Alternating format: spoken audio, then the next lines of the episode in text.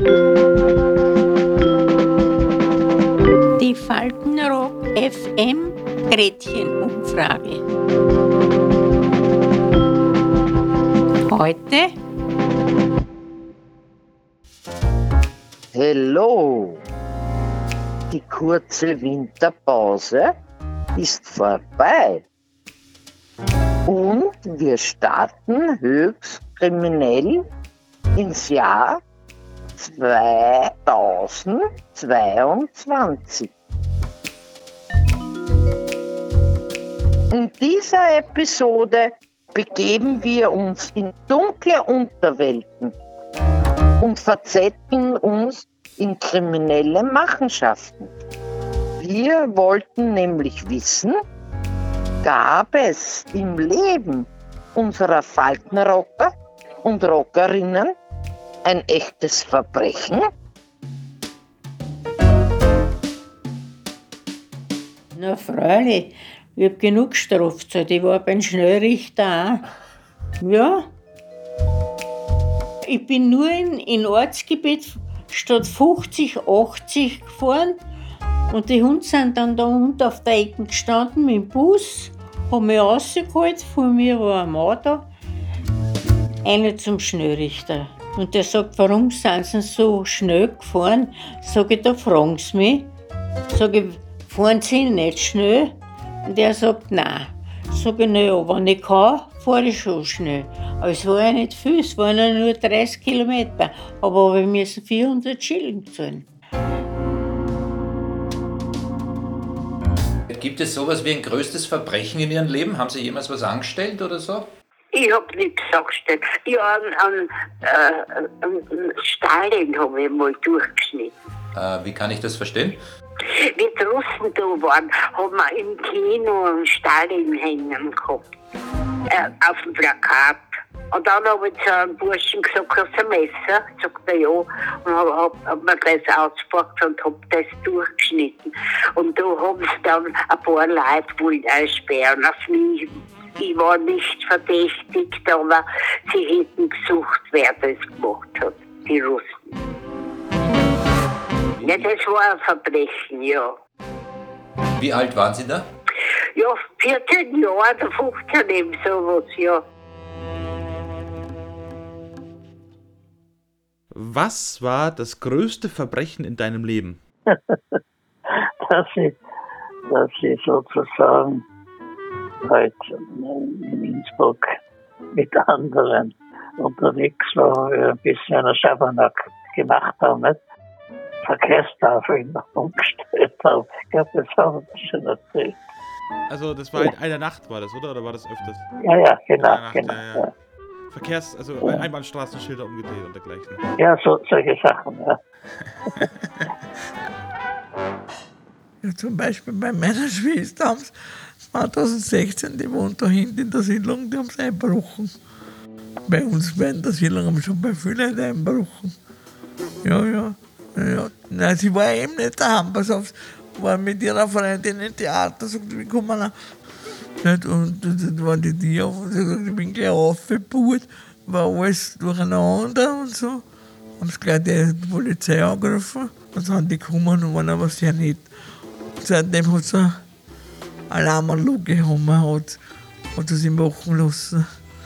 Na so nicht, aber als Kind bin ich einmal, ich habe gesagt, ich gehe mir Zucker kaufen und ich bin aber zu meiner Schwester gefahren. Und wie alt waren Sie da?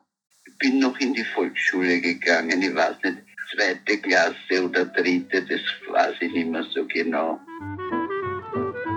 Und ich habe mir dann mal gedacht, jetzt schaue ich, ob ich hinfinde überhaupt. Ich weiß ja, wo ich einsteigen muss und wo die Straßen ist, ich finde es schon. Wie lange waren Sie denn da weg? Also, naja, gute sechs Stunden war ich locker weg. Und das durfte ich nicht. Und da waren wir im Kino und, und mein Schwager ist dann mit mir nach Hause gefahren. Und da war es schon dunkel auf dem, auf dem Motorrad. Und da war schon eine Versammlung vor dem Haus. Man hat mich schon gesucht mit Polizei und da habe ich Schläge bekommen. Ich habe eigentlich nie, also ist von der Mutter habe ich schon was gekriegt, aber vom Vater nie. Der war eher milde. Aber da war er sehr böse auf mich und ich war dann auch böse auf ihn, weil ich Schläge gekriegt habe. Und dann habe ich gesagt, ich ziehe aus. Und der Vater hat gesagt, ja, auf Wiedersehen. War halt Aufregung nicht.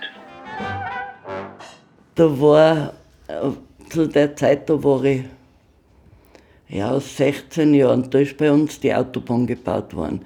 Sprich, wir haben sehr viele von ganz Österreich, haben wir Arbeiter gehabt, die was auf der Autobahn gearbeitet haben. Und da war einer, der Otto, der war aus Oberösterreich, der war mir sowas von unsympathisch.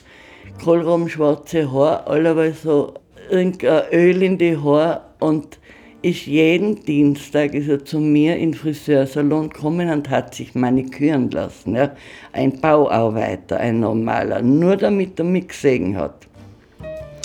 Und äh, meine Gesellin, der ihr Tante, hat Zimmer vermietet an die Bauarbeiter.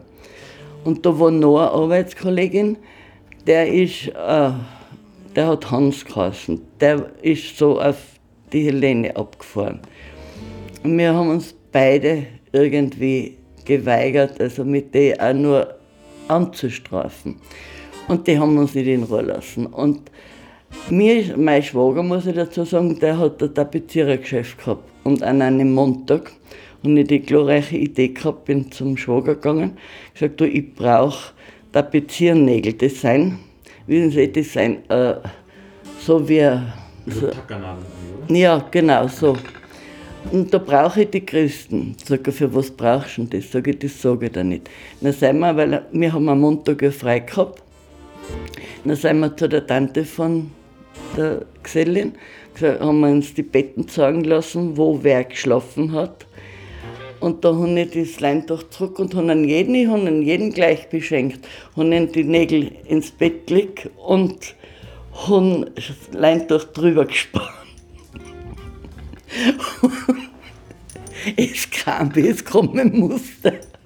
Am nächsten Sonntag, da haben wir uns getroffen in der Bacheralm, das war so ein Treff für Jugendliche, kommen die einer.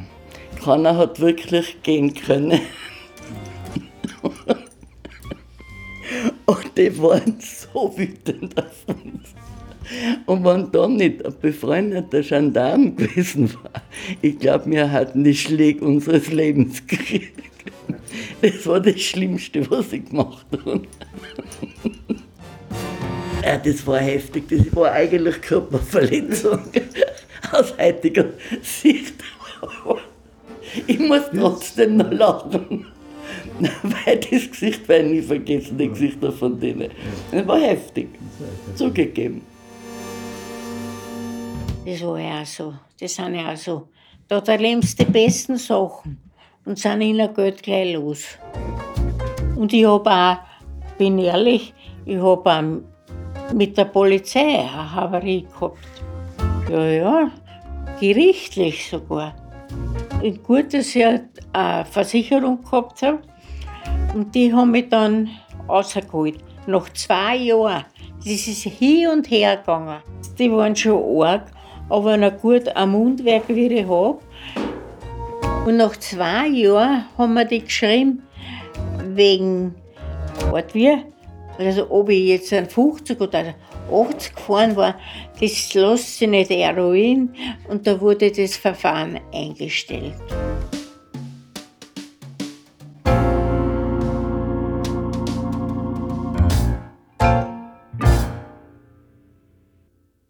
Lust auf mehr Geschichten aus dem Leben unserer Faltenrocker und Rockerinnen? Dann hör rein. Zum Beispiel in die Episode Rauschige Geschichten. Zu finden als Gretchenumfrage Nummer 12. Überall, wo es Podcasts gibt oder Besuch uns auf Insta oder Facebook. Wir freuen uns über dein Feedback und weitere Themenvorschläge, über die wir reden können.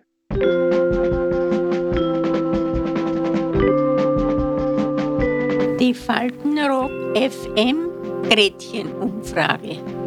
Bis zum nächsten Mal. Adieu.